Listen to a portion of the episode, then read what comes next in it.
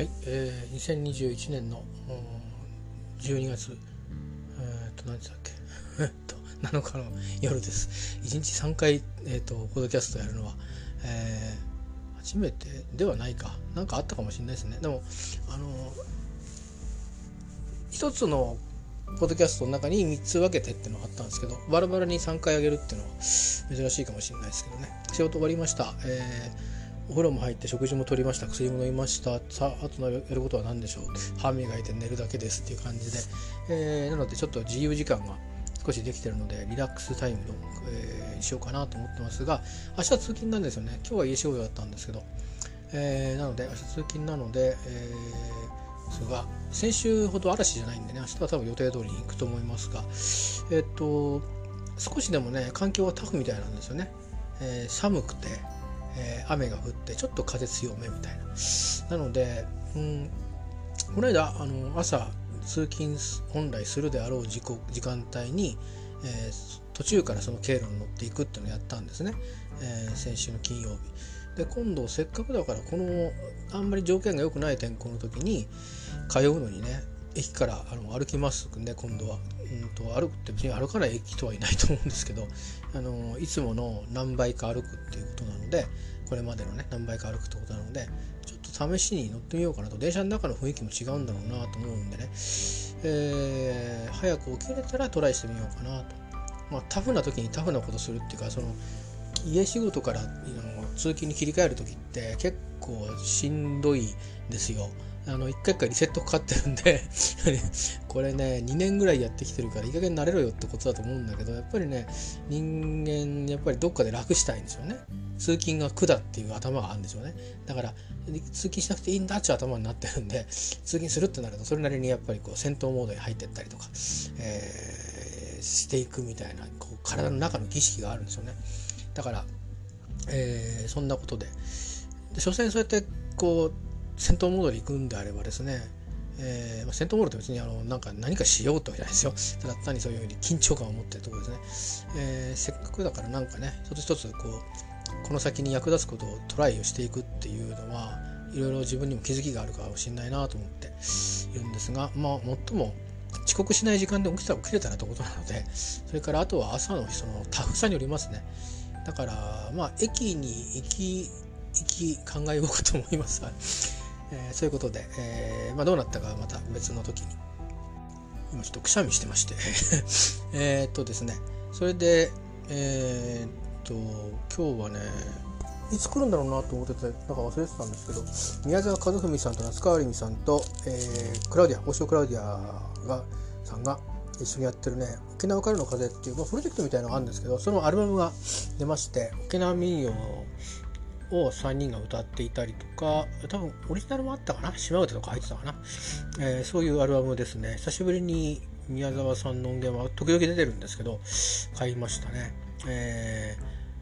ー、あのでたまに高野さんともライブやったりもしてるんですよね。なんか何年かに一遍とかね。偶然ですけど、えー、それが来ましてまだそれは聞いてないんですが今は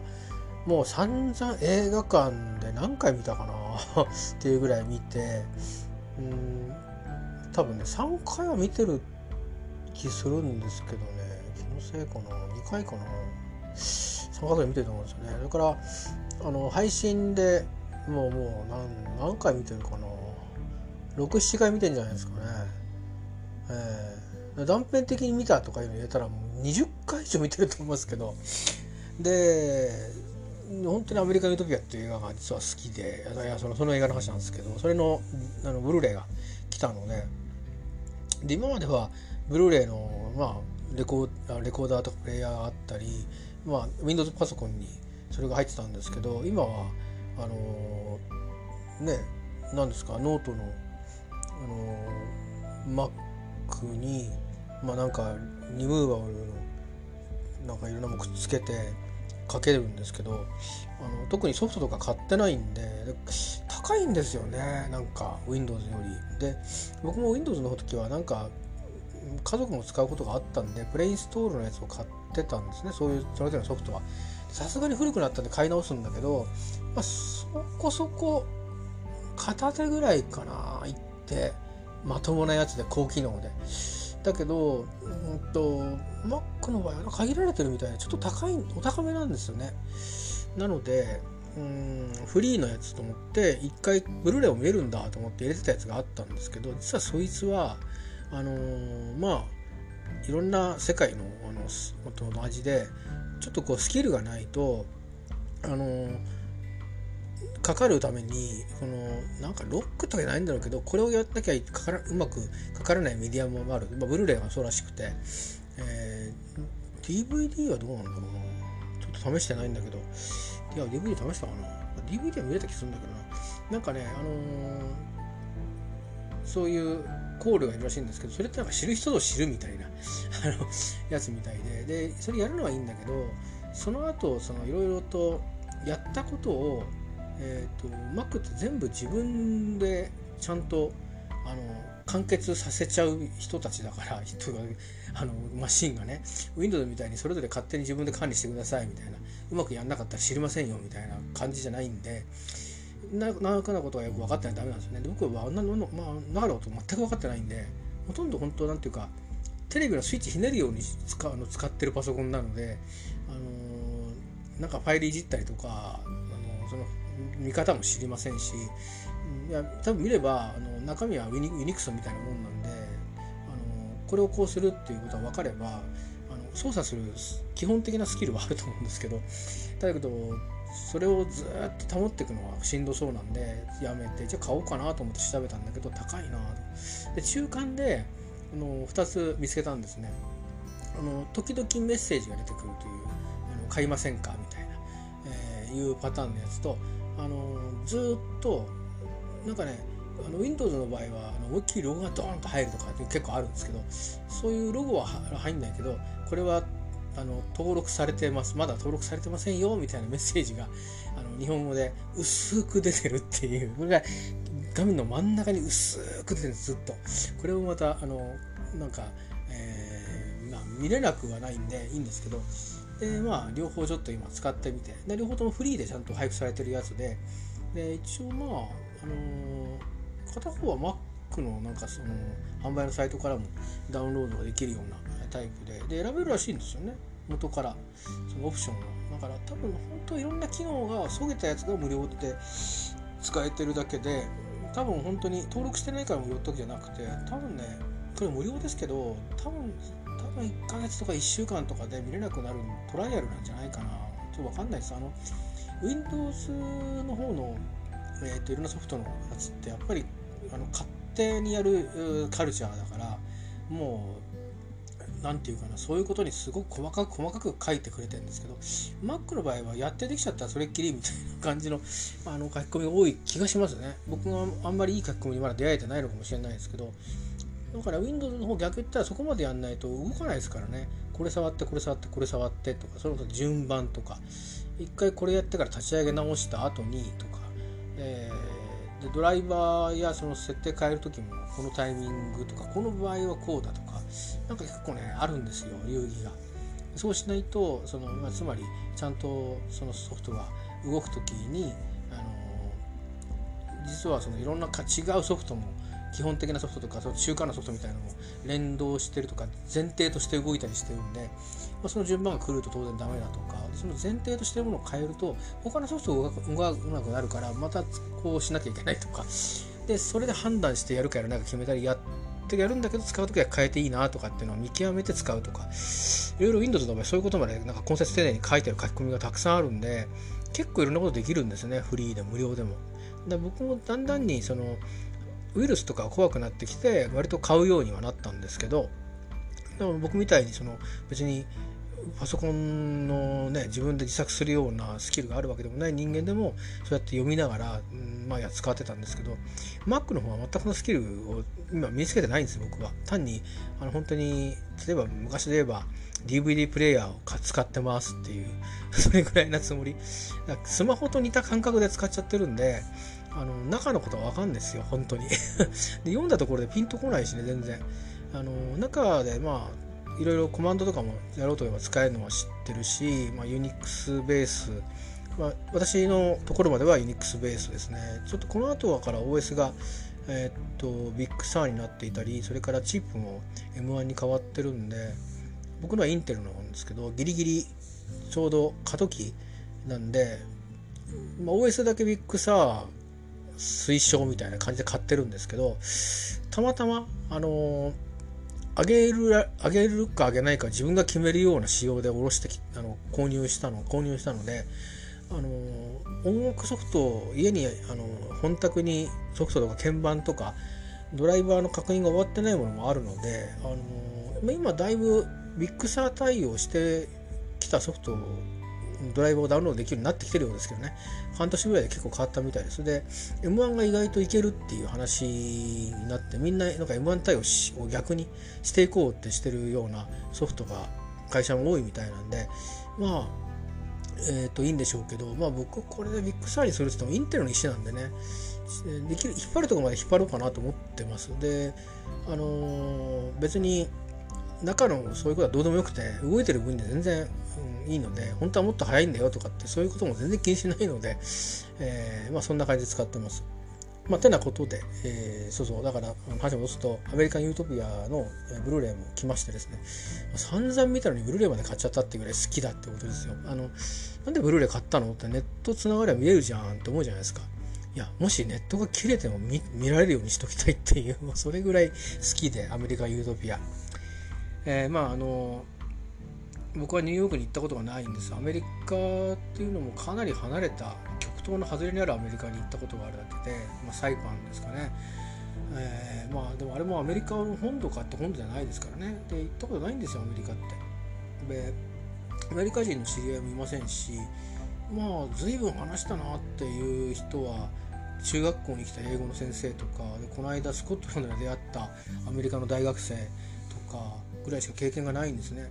えー、いやどっかでまあまあなんか六本木で若い頃生きがってあの海海軍の兵隊をあの無理やり酒に連れて あのいいから付き合えっつって 飲みに連れてったことはありますけどあれ何だったんですかね。僕もなんか人格がちょっと壊れてたかもしれないですけど。あの試合がいないんですよね。だけど僕が生まれた時から皆さんそうでしょうけどアメリカ外国っつったらアメリカハワイみたいな。ニューヨークロサンゼルスカリフォルニアみたいな。UCLA みたいな。そういう感じで育ったじゃないですか西部劇もそうですね。シェーン・カンバークみたいな。まあ映画もそうだし何だって全部アメリカなんですよ。でアメリカ内図されたスーパーなんかに東京行く。と何買っていいかよく分かんないけど通るだけで若くするみたいな。アメリカってのはそういう国だったんですけど大人になるにつれてだんだんまあいろんなことを分かっていって難しいんだないろいろとかってこと思うわけですけど。なのですが、えー、いろいろと行きたいとこ言い出すときりないですよね。それこそアメリカをダウンロードクイズ出たとこ全部行きたいぐらいな気持ちになっちゃうんだけど。だけどまあ一箇所だけ許してやるっていうことがあったら、まあ、間違いなくニューヨークだけですよね行きたいのは。えー、でその中でも1時間だけやると。行ってこいって帰って帰ってこいって言われたらどこ行くかって言ったらまあブロードウェイの辺り。で地図わかんないですよ僕。ニューヨークは本当に知らないんで、えー、大体マンハッタンとかブルックリンとかブルックリンとニューヨーク同じなのかな知らないし。あの、えー、映画とか見てるとみんなニューヨークと思っちゃってるんだけど、えー、それとあとタイムズスクエアは近いのか遠いのか知りませんけどタイムズスクエアとそこは行きたいなと思うしなんならやっぱグランドゼロは行きたいなっていうか行ってこなくちゃっていう気はしてるし、まあ、そういう感じですよね。で、あのー、この「アメリカン・ユートピア」っていう映画はもともとミュージカル仕立てのショーででそれも元は、えーと、この、えー「アメリカ・ユートピア」っていうタイトルのデビッド・バーンの、えー、ミュージシャンですけども、えー、トニー・ヘズとかの、えー、やってた、ね、方ですけどね、えー、で、あのー、その方のソロアルバムのツアーがあってそれがショーになってブロードウェイでやってそれがまあ映像映画になってスパイク・リーが監督してそれでその円盤ができてきたという感じですね。で、あのーえー、最後まで映画を見ると、まあ、ニューヨークの街並みをが出てくるんですよ。で僕はもうそれがしたくてしょうがなくてそのためだけにニューヨークに行きたいって思うぐらいあの焦がれるぐらいにこの映画が好きなんですね実際に行くかって言ったら行かないですよだってロンドンさえも行けるような身分ではないわけですよ。散々パレ行って慣れてる、とにかく航空券だけあったらちょっとこう流りの宿でもなんとかできるだろうっていうふうに自信もこう過信持たないまで程度にね自信もあるしあのお安く行くならいつも行ってる夏をやめて冬に冬に行けばいや本当行けるかもしれないって思うぐらい、えー、でいうねロンドンすらあのちょっとやめとこうとね今の時期じゃなくてですよ。いずれあの新型コロナウイルスもいろんなことがフリーになって行けるようになってもまあなかなか行けないよねっていろんないろんなこと考えていけないよなと思うのにいきなりニューヨークっていうのもいけませんからね。なのでまあその夢が膨らんで、えー、まあブルーレ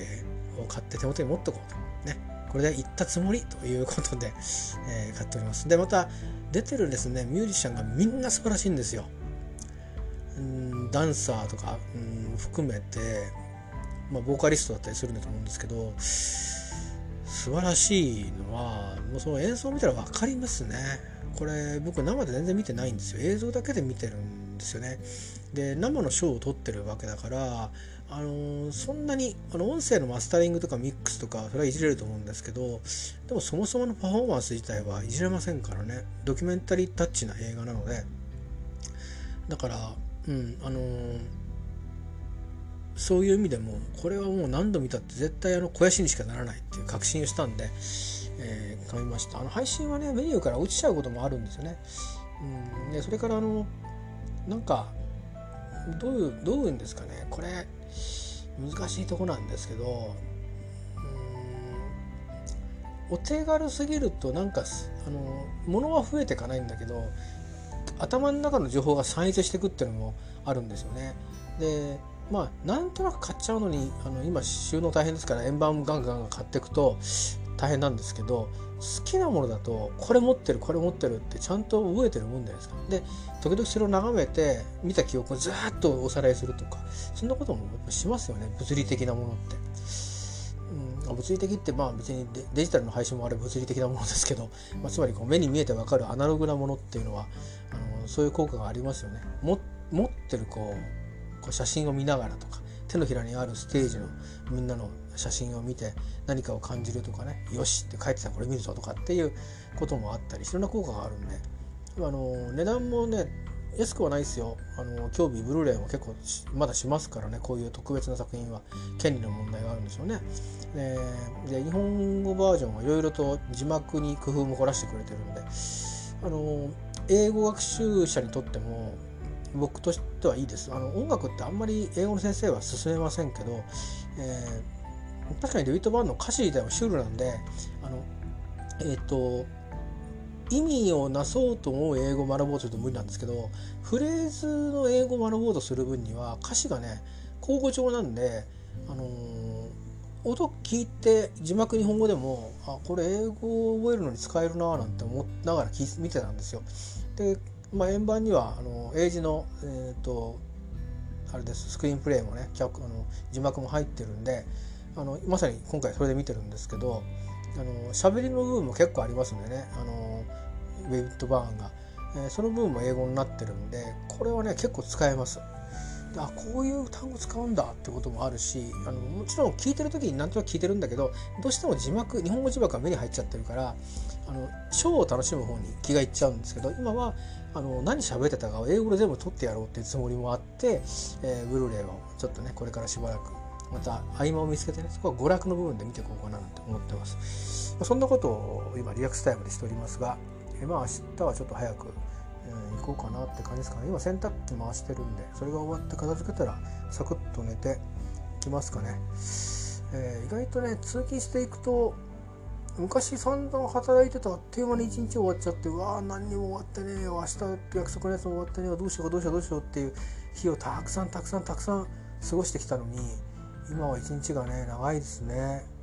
あの手際が良くなったってことが一つありますね。一つはねいろんなことに手際が良くなったとかあのずるくなったとかっていうのは多分あるんですよ。だからうまいこといろいろ面倒なことは避けてるっていうことはあるんですけど避けてるっていうのも2つあってあのあえてこっちに降ってこないようにこうガードしちゃってるっていうのとあのそう面倒にならないようにいろいろ段取りを組んでそこにはめてもらうようにしてるとかそういう工夫部分と2つあるんですけどだから長い時間ができるんでねあのその時間でまあ何かあったらすぐ速報できるように体を温めとくっていう感じで、まあ、この何年間ややろうとしてたんですけどそれでも客が来ないみたいなそういう暇感な感じの時間が結構長かったんですよね。えー、最近このところようやく、うん、退院するまあ直前ぐらいからですかね。徐々に。で退院する前ぐらい1回目の入院が終わったあたりからちょっと風が変わってきまして、えー、いいペースでね、あの飛び込みもかかこなせるぐらいにいいペースの量の、えー、コンスタントな、あの役割をねやるようになったんで、えー、いいんですけどね。それでも、うん、なんだろう。自分が割とこういつでもこうハツカネズミのように動いてた方が 安心するえタイプなので、あのー、なんかうん急にガーッと来られるとうわーっとなるんですけどやり方さえ分かってれば延々とやってても平気なぐらいちょっとホリックなところがあるので、えー、まあだから長く感じるんでしょうね。まあ適当にうまくあの時間を使って、え、思ってますが、まあ、あの残念なことにですねなんか半日もかかるパソコンのセットアップとかが 全員やんなきゃいけないらしくてそれをどのタイミングで言おうかっていうの悩んでるんですよね。間にテレビ会議とかあるんでパソコンが途中中途半端な状況になって使えなくなったらあの会議にも出られないわセットアップもおかしくなるわということになるんでどうしようかなと思ってちょっとタイミングを測ってるんですけどもう明日午後早めの、えー、まあオブザーバー参加の会議があるんですけどそれが終わったらもう午後ずっとそれで終わるまで残業も含めてやって終わったら帰るみたいにしようかなと思ってですね。それはその現場に行ってないとできないネットワークの太さの関係でできないことらしいので、えー、あとまあ用意してないっていうことらしくてね僕らがアクセスできると家からアクセスできるところに、まあ、そんなようなこともあるんで今週はもうやることあるんですよ。決まってるんですよ。でその他にもいろいろ勉強のテストみたいなね仕事以外のなんかね学習みたいな結構多いんですよ。なんか啓蒙のね。別にまあそれ知らないとあの結果的にはあのいい何て言うかな。いいその作り手でいられなくなるしいい社会人でいられなくなるのでありがたいことなんですけどね。そういうことを学べるということは。まあそんなことがあって、まあ、今週から来週にかけてやっていくことはなんかコンスタントにやっていくことが結構埋まってきてるんでその間にまああのー、いろんななんか類似なんていうかなルーティンものも役割が増えていくと担当することも増えていくからこれは自然体であの人はやってるよねっていうことになっているからあの私がこう自然に自分で種まいて自分で刈り取って自分であの売りに行くみたいなことを、えー、しだしますんでまあうまく1ヶ月が回っていくのかなとちょっと思っています。まあ、そんな中で並行して土日はあの三浦に行ってですね新しい家をセットアップするために対応するとまあ必ずしも全部が思い通りにいくと限らないんで現場でいろいろ諦めたり知恵を絞ったり相談したり短い間ですよ。作業に来る人は一瞬にしてももうこれはこうだって決め込んで私に対応してくると思うんでまあ本当に一か八かの接触を毎回やんなきゃいけないっていうことなんですけど、そういう準備を並行してやって、えー、年を越して、えー、まあ、終わりをね、まずは見出したいと。それからこっちを引き払う終わりも段取りをして見出したいしゴールをね、えそして、まあ、桜が咲く前には、え元宅から仏壇ぐらいは移しておきたいかな。そこまでやったらあとから先はちょっと少し、え三浦での生活をしてからあのあれですね。あのまあ半数の家族とは縁が切れた状態の お家にお邪魔して片付けをさせていただくというですね。自分の家なんですけど 不思議な不思議ななんかの間柄になりますよね、えー、どうしよう。知らないあの大人の人が暮らしてたらいやどうしようって別にいいんですけどね。自由なんですけど何て言うんですかね。すいませんあの元なんとかですって。元なんとかなんとかです。大切すんのかな。いやいやそういうことがあるとか知らないですよ。知らないですけど、えー、あの外でやってる時いるとねあのいいんですけどね、まあ、もちろん私があの来るって時はあの人払いしてなんかあの監視ののための家族が残っててあのあとはあの多分誰も近寄ってこないような状況にきっとなるんじゃないかなとは思いますが。まあそんなことでね、あの12月やっぱ師走なんですよね。なんか気ぜわしくなってきますよね、え、去年はもうそんなとこじゃなくて一体何なんだこの状況はっていうことも多かったですただまあ去年は去年であの部を移動して今やってるような仕事もしくはもっと作り手側に近い仕事をやるための移動をしたのでまあ紛れた部分もあったんですよね。でまあそれで現場に出始めた頃だったんでまあ何をどうしていくんだろうっていうのがワクワクしながらやってたんですけどまあそっから半年ぐらいですかねその検査入院するとかなんとかっていうことになるまでの間は結果的になんか俺何やってんだろうっていう 状況になりそしてプライベートのもどういうことなんだよっていうことになりまあ悪循環が極まってった時期だったですね。ちょうどその走りの、えー、頃に今1年後の自分がいるんですがまあ途中いろんなあのー、ことを、まあ、私親役が2人いるんですけど自分の、まあ、ホームの部署の親役にあれこれと、えー、相談したことも多々あってまあ本当に無理無理なとは承知しつつもねやっぱり今うまくないんだよってことを伝えるために何度も何度も相談をしたりしましたけどまあそうですね。あの一つのものを失うっていうことをきっかけに失うってことを覚悟したことをきっかけに少し仕事の方は何の因果関係あるか知りませんけどたまたまなんだと思うんですよね。たまたま人がいろいろ移動してやる人がいなくなったってこともあって、えー、うまくつりつま合わせみたいな感じかもしれないですけどそんなことはどうでもいいんですよね。あの運とか縁とかってそんなもんだと思うんで、まあ、ラッキーという感じで思ってます今は。だけどいつまでもねあのそれいう風に体制でいるかっていうとそれもまた分からないんでまあ今はそれでいいやと思っておこうかなと思ってますけど、まあ、徐々にねそうやって私も周りの人からああの人はこういうことできる人なんだって思ってもらえないとうんなんか何を頼んでいいかよく分かんないですよね知らないし大体あの人のことっていう感じだったんじゃないのかなって思うんですよね。まあ、そんな今度で、えー、いう状況がありますが、まあ、明日は仕事しに行きますという感じですよ。うんえー、まあ、本当やりたいこと今仕事だけかななんかあのこう船出してあ風吹いてきたね。頬を上げようかなんてそんな状況のものは仕事だけですね。でまあ今日ちょっと面談があってあのこの時期昼間に話した通りなんですけど、まあ、ボーナスの話でありがたいことに出るんでね本当ありがたいですけど、まあ、ただちょっと9月に9月と10月に入院をしていてでその両方とも会社を病気の欠勤で休んでるんで休暇がねちょっとあの多少残しておかないとまずいですからそうするとまあ足りなくてさすがにねだって実数で30はいくってないか20 20数日ですかね、えー、その出勤する日で休んでますから結構な量なんですよ。であのー、毎月のお給料は病気の場合はですね病気の休暇の場合はまあ残業は当然してないが出ませんけど基本給は出るのでまあ限定的なんです影響は。だけどボーナスは働いてないんだから貢献してないよね。だから払わないよってことで、えー、それだけ今控除って引かれてくるんですね。まあノーワークノーペイのあの考え方なんですけど、えー、なのでそれがいくらになるかなってドキドキしたんですけどやっぱり結構でかくてああそうなんだと思って。で次が今回の倍ぐらいあるからあのー、まあ昼間も言いましたけど定額給付金何回分ぐらい引かれてくるんだろうなと思って、あの、次のボーナスはどういうボーナスかっていうと多分もう僕一人になってる後のボーナスなんですねですから、あの、まあ債務者としてですね住宅ローン払ったりとかして、えー、税金もたまり取られて残ったものは大事な大事なこの今回あの新しい生活をするにあたって想定外にお金が結構かかっちゃったなっていうのところを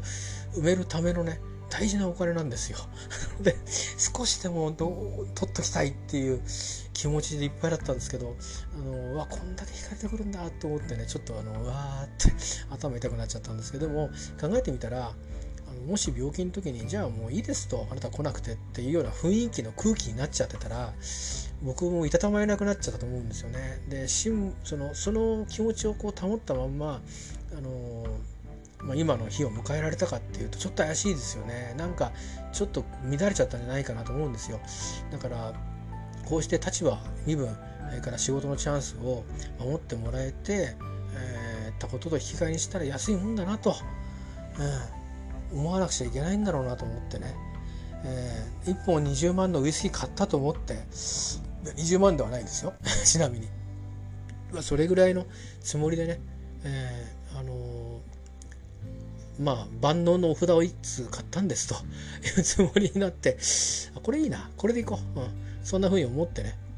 ちょっとあのい自分の中の、えー、価値基準をねちょっと変えていこうかなって思いますけどね、まあ、30分も喋ってまいりましたが、えー、今日は準備が早かったんでねちゃっちゃっちゃっとやったんで、えー、まだ時間が早いですがただ今日はいつもよりも、えー、2時間ぐらい時計が、えーと、早く進んでるというか、えー、サマータイム、うん、みたいなものなので2時間サマータイム前倒しでサマータイムみたいなものなので今もうもう間もなく寝なくちゃみたいな時間普通の時だとねそろそろ寝る寝る準備に入るかっていう感じの時間だと思わなきゃいけないと思うんでそろそろだからお話もおしまいにしなきゃなと思うんですがまあ今日面接で言われたんですけどなんか明るくなったねって言われて全然いいことないしなんか今悲嘆の極みの底にいるんですけど僕は。いややけくそなんですよって喋ったんですけどいやいやそんなことないっすよとかって言ってましたけどね。まあでもなんかそういうふうに言われること自体は 悪い気はしないですもんね。あのまあこれ社交辞令だとしてもね、うん、人から僕ね明るい明るいとか言われたことないんですよ。だよほど暗かったんでしょうね。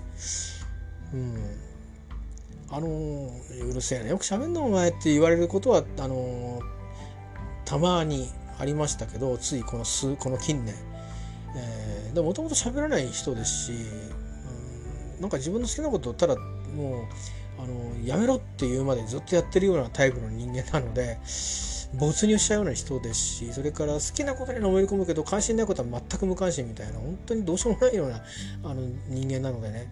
なんかあんまりこう人格者とかいうのもないしだから例えば明るい人っていうとなんかやっぱりその人の前には人の輪ができたりとかそういう感じじゃないですか。それとかなんかわかんないけどあいついつもニコニコしてるようなのがあってなんかあいつと会うとホッとするなみたいなって高校の時に仲間にも結構いたと思うんですけどでも決してそういう人でもないので明る明るいなんて言われたことないですね。男女ともに。それから上から下から横から、えー、うん。まあおっかないとか言われることは結構ありましたけどね。社会人の顔としては。あの、まあ、そういう人に仕込まれるんでそういう人になっちゃったと思うんですけど。まあでも今日はなんか明るくなりましたねって言ったからよっぽど多分ね思い悩み 思い悩んでるのはそのまま出てたんでしょうねで今はほら悩んでもしょうがないことばっかなので今から悩んだからって状況変わるのかって言ったら変わらないこととかもう変えちゃったとかいうことばっかりなので、あのー、しょうがないですよね。えー、で大事なのはあと何年寿命があるのかちゃんと生ききれるのかっていうなんだかすごく大きいこう遠く遠くに大きいあの解決しなきゃいけない命題が待っててただそこに行くためだけに生きていくっていうことになってるんであのいろいろ嫌なこといっぱいあるんだけどやらなきゃいけないことはシンプルに一つだけだからね。そういうことがもしかしたら影響してるかもしれないですよ。この後いろいろ難題が降ってきてうわやべえ生きていけねえ生活できねえ飯食えねえとかいうことになったりしてもそのゴールとの距離感どうするかだけなんでね。えー、変な話ですけどいやもうちょっと取っとこうって頑張って生きてみようなのかいやもういっぱいいっぱいだな。本当もう明日死ぬかもしれないな。死ぬ前に役所に相談しようって思うのか。例えばそういうそういうぐらいにシンプルな話なんですよね。いやいやもうもう終わりだと。もういいや諦めようと。このまま家でじっとしてよと、うん、このままあの時間経過してラッキーだったら誰か見つけてくれるかもしれないと、うん、このままあのトイレだけ行くだけ行って体かっぽ空っぽにしてじっと寝てようみたいになるのかねそれぐらいに今の僕の状況はシンプルになってきたのでもちろん日常生活ではいろいろ果たさなきゃいけない責任とか義務とかいっぱいあのあるんですけど心の内はあのシンプルなんですよね。あの自分からそのだんだんですよまだ数年はあの明示的な責任はいろいろ残るんですけどそれから会社に行ってる以上はいろんなそういう表面上の約束っていっぱい残るんですけどでも本当のプライベートの自分っていうことで言うとあの例えば今までずっと僕も一人で積み上げてきたらいろんな人間関係とかいろんな絆とか、えー、自分が手がけてることとかたくさんあったと思うんですよ。だからあれなんですけど今僕はもうボーンと放り出された状態でつまりうん親の庇護があって独立した時とも違って親が「明日から知らんから好きにやれじゃあなんかじゃん」って言って追い出されたような状況に今いるのででその状況で自分が何しなきゃいけないのかっていうことが分からないわけじゃなくて分かっていて、え、ただあそこのゴールに向かっていくだけだっていう。後の後のことはその全部のあのツールでありステップであるだけで、えー、別に本当はこれじゃなくたっていいんだっていうぐらいにもう今の状況はドンとプライベートの状況がかなりドラスティックに変わってるんでだからあんまり思い悩んだりはしないんですよね。悔やむはあると思うんですよ。なんでこんななっちゃったんだろうなってそれは思いますよね、えー、何十年棒に振るわけですから。だけど棒に振ったからって言って帰ってくるもんでもないですからね。うんだそういう人生になるようになってたんだと思うしかないのでだからあのやっぱりやけくそになって 開き直ってるわけでもないんですよ。開き直るほどそんなに人間できてないんで、えー、そんなに大きくないのでねあの本当に多分あの言ってみたらあの別にあの肺になってるわけでもなくもう本当に腹の底はもう暗く暗く沼の底みたいな状況ですから今だけどそういうふうにあのが伝わらないってことは多分やっぱり頭の中は 新聞になってるんでしょうね。えー、あのその感受性がシンプルになってるのかもしれないです。あのとそういう内なる声に敏感になるのもあるんだけどそれよりも外の変化とか刹那な変化外出てみたら思ったより今日は湿気があってちょっとあの違うなとかそういうこととかこう風景がえこっち側から見たらこんなだったんだ1年も知らなかったとかなんかそういうことの方に今勝ってるんですよね。あの今観察するモードに多分入ってると思うんですよ多分新しい生活始めるっていうことがあるのであの良くも悪くもドキドキすることばっかりなわけですよね。あのしかも街中だったらまあまあ誰かがその道を歩いてきていてやったことがあるとかばっかなんだけどあのそこの器にはちょっとこれ無理があるかもよっていうことをいろいろやってるんであのだから、えー、大した話じゃないんですけど僕としたら初めて味わうなんで分かってくんないのみたいなことが結構多いんですよ。だからあのでもそんなこと悔やんでもしょうがないし文句言ってもしょうがなくてあのそれを分かってもらってうまくいくのかそれともやっぱりできないと俺は諦めるべきなのか、うん、で一体何を失うのか何をあの得るのかとかいうことをシンプルにすごく短い間にあのやり取りをしながらあるいはその現場対応しながらでなんかわけのわかんない電話来た時に対応しながらあのとにかくこうキープしながら前に進めていくなりカットするなりっていうことをあのやっていくうんことをねあの要求されてるんであんまり悩んでる暇がないっていう方に今多分力を使ってると思うんですよね。それそういう雰囲気にいるのであれなんですけどこれ一通り落ち着くとねあのー、多分なんかドーンと落ち込む時もあると思うんですよねやっぱ人間ですから。だって今だって僕も街中歩いてて特にこのクリスマスの時期じゃないですかそうするとカップルだとか家族だとかいっぱいいますよね。で最初の頃はそういう姿を見始め退院して見始めてあの自分の状況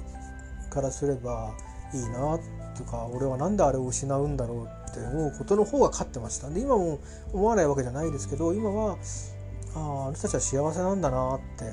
あの思ったらよかったって思うんですよ。その良かったは別にその人たちのこと本当に良かったって思ってるわけじゃなくて多分自分の中にちょっとだけそういうふうにあの考えてもしょうがないよねって思う自分が少し生まれかけてるんだと思うんですね。あとはまあ今こういう新型コロナウイルスではじめ世界中でこう辛い思いしてる子どもたちがたくさんいるっていうのをやっぱりいろんなことで目にするにつけて自分は何もそれについて国という機関を介してっていうのを除くとね直接的に何もできないなあって思うし自分が生きるのに今精一杯だしだけど自分の子でさえ幸せにしてあげられた実感がない人間なんだけどもでもなんかできないのかなと思う自分がいるわけですよ。でだから子供たちが幸せにしてる姿っていうのは本当に幸せな本当に幸せなのか分かんないですよ。裏に回ったら虐待されてる子なのかもしれない分かんないけど。でもパッと見てなんかほわっとこうね家族が仲良くしてるっていう姿は自分がその壊してしまったんだろうしね。だからあこの人たちは幸せなんだろうなってそういう意味で思うんですよ。関わってる人たちが。あの本当かどうかは別として僕からはそう見えるでそれはだったらいいじゃんっていうハッピーじゃんっていう、あのそんな風に少し思えるようになってえー、来ましたね。だから少しこうそのあのまあ何か何回も波は来ると思うんですけど最初の波が少し弱くなってるんだと思いますね。乗り越えることは多分ね僕できないと思いますよ。あの病気にあのなるぐらい辛くても辛いって言えない人ですから、えー、それは別にあの職場仕事とか意識しては変えてきたけど今そういうこのためにと思ったもの全部一回なくなってる状態なのでもうゼロになってる状態なんでねまあ、職場とかは連続してるからそこで、まあ、できてきたキャラクターみたいなものは、まあ、キープしてきますけどプライベートのところは別に別にあの、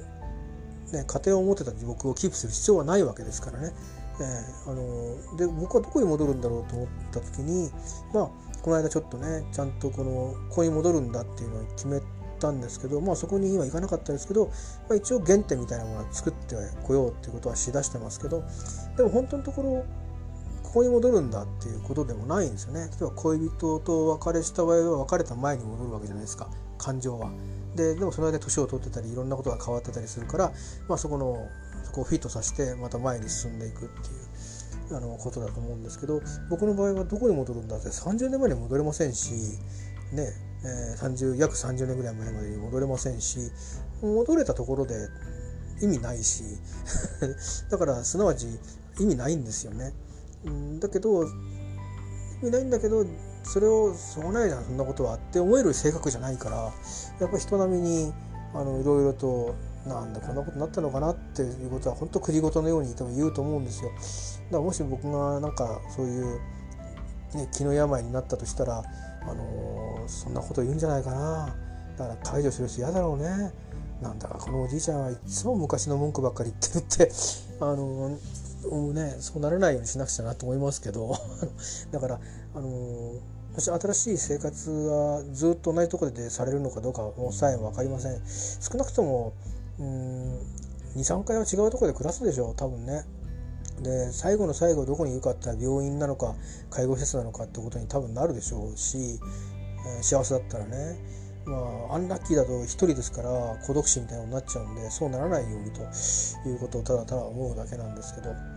えー、まあ最後話暗くなってきましたよね。ね暗いでしょ？明るくないですよ全然。うん、まああの多分聞いてる人はあの、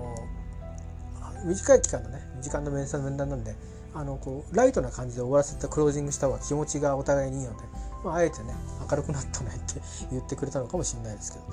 どそれに僕がこうやってかなり長い時間反応したっていう 喜んでんじゃないかっていうことですね喜、まあ、言われて嫌な気しませんよね。明るいねって言われて。いいなお前は幸せそうでって言われるとちょっと違うから、えー、まあそんなこともありました今日そういえば。えー。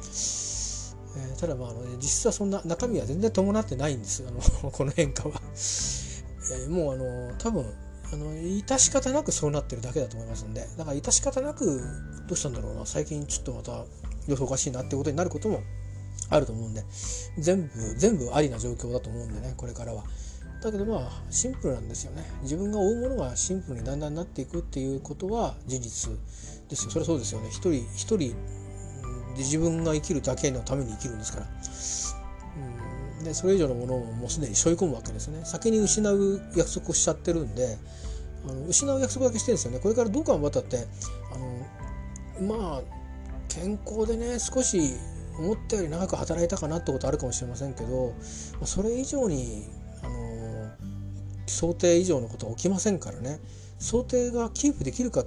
たらハッピーですよ。ラッキー。想定通りは多分いかないと思うんで相当厳しいことになるんだと思うんですよ。進めば進むほど。だからそのシンプルだって言ってるゴールまで行くんだってでゴールはどこにあるかわからないんですね。ゴールがあることは確実に分かってるんだけどどこにやってくるかわからないっていう中ででだんだん遠く遠く行けば遠く行くほどうんそのゴールが遠くなればなるほど長く生きれば生きるほどいろいろなことがハードになってくるというなんか不思議なゲームにですねこれから参加していくことになるので、えー、あんまりいろんなことを考えて体力を使っちゃいけないぞっていうこともなんとなく体が教えてくれてるのかもしれないしね、まあ、そんなことでございますよ。ね。あのー、長々と喋りましたが、えー、夜の夜はちょっと長話しがちですよね。すいません。ということで、えー、そろそろ私は明日出勤する準備はできてるのかな？着替えて出ていくだけなので、はい。えー、ちょっとあと、ね、あのフリーにリラックスをして、えー、病院時間で寝たいと思いますでは、えー、長々と、えー、お話をしましたが多分これ聞くの俺だけだろうな、えー、1年ごとにこの日の録音を聞いていやー全然違ったぞお前っていうふうに言いながら生きていきたいと思います。えー、また次回あのお見に来ましょう。えー、長々とありがとうございました。